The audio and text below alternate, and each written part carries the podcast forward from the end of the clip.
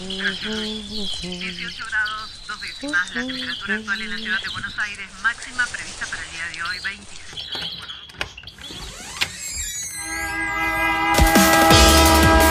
No tenemos agua, se nos corta la luz, no vivimos la dignamente. ciudad ninguna respuesta. Hubo una convocatoria. de trabajadores desocupados.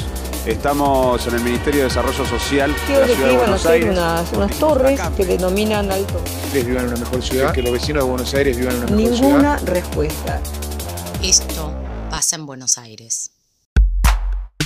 Asbesto en los subtes. Y un amparo ambiental colectivo. Asbesto en los subtes.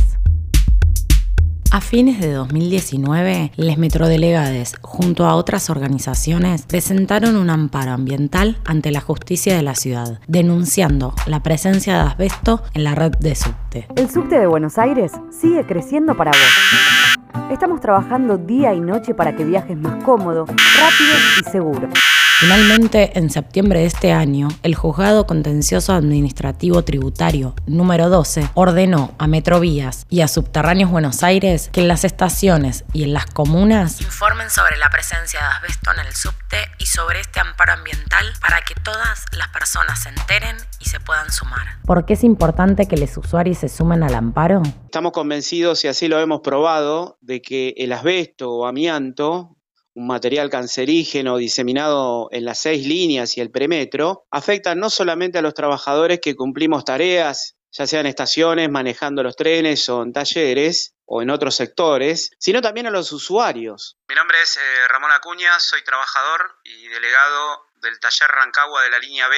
Es por este motivo que lo tomamos como una lucha integral para mejorar la salud pública de trabajadores y usuarios. el amparo ambiental, mientras Metrovía lo cumple parcialmente, al momento ningún funcionario de base se ha hecho cargo de la causa presentada. Soy Francisco Ledema, secretario de Salud Laboral y Condiciones en el Medio Ambiente del Trabajo del Sindicato de Subte y Premetro. Es más, al día de hoy, en la página oficial de base, no dice que en el subte hay asbesto tanto en, en los trenes como en las instalaciones fijas en infraestructura.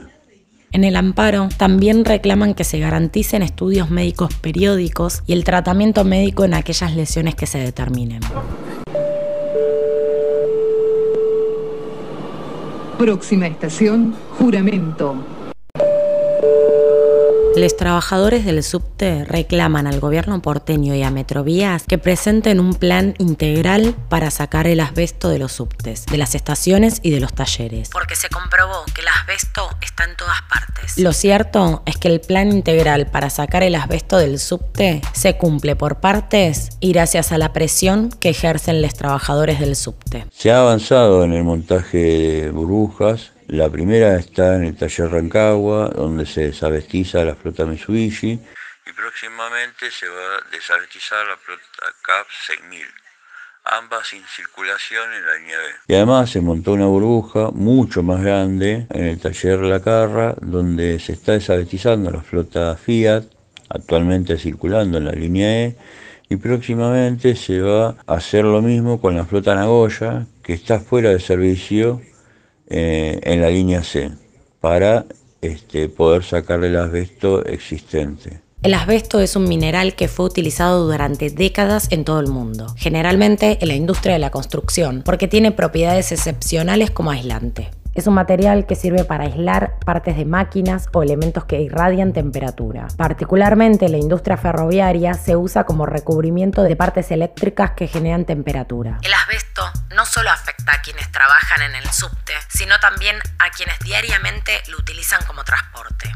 Al día de la fecha, contamos 55 afectados por la exposición al asbesto, de los cuales fallecieron dos y uno se operó salvando la vida.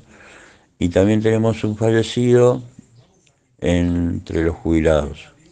Estamos a la espera de la actualización de los datos en la SRT, la Superintendencia de Riesgo de Trabajo. Ingresados al RAR, que es eh, la gente de riesgo de asbesto, sumamos 2.300 trabajadores y más de 1.900 ya tienen los estudios realizados y los mismos continúan. Recalculando. Recalculando. En el año 2001, el Ministerio de Salud de la Nación sacó la resolución 823 que prohíbe la producción, importación, comercialización y uso de asbesto a partir del 1 de enero de 2003. Sin embargo, en 2011, bajo la gestión de Mauricio Macri, se realizó la compra de seis trenes de segunda mano, los CAF 5000, al metro de Madrid. Estos vagones habían sido desechados por su alta toxicidad en asbesto. Recién en 2018, a partir de una alerta de los trabajadores de Madrid, se comenzaron a hacer los primeros análisis en los trenes de Buenos Aires para saber si contenían ese material. El titular de Esbase, Subterráneos de Buenos Aires Sociedad del Estado, reconoció en 2019 que la presencia de material estaba en los manuales técnicos, pero que no los leyeron completos al realizar la adquisición en 2011. Este contaminante está prohibido en Argentina su manipulación, mecanización, importación, producción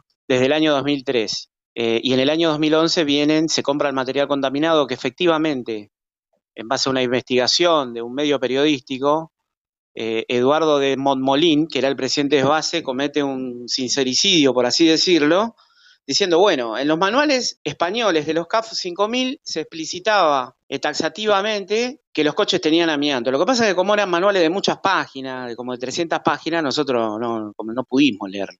O sea, una, una explicación totalmente irresponsable, eh, poco profesional y totalmente temeraria. Según la OMS, la forma de prevenir y eliminar las enfermedades relacionadas con el asbesto es reemplazar el amianto con productos más seguros y estimular su sustitución. Las autoridades poco están haciendo para resolver este problema. La salud de los trabajadores del subte y de quienes viajan diariamente está en riesgo. Ah.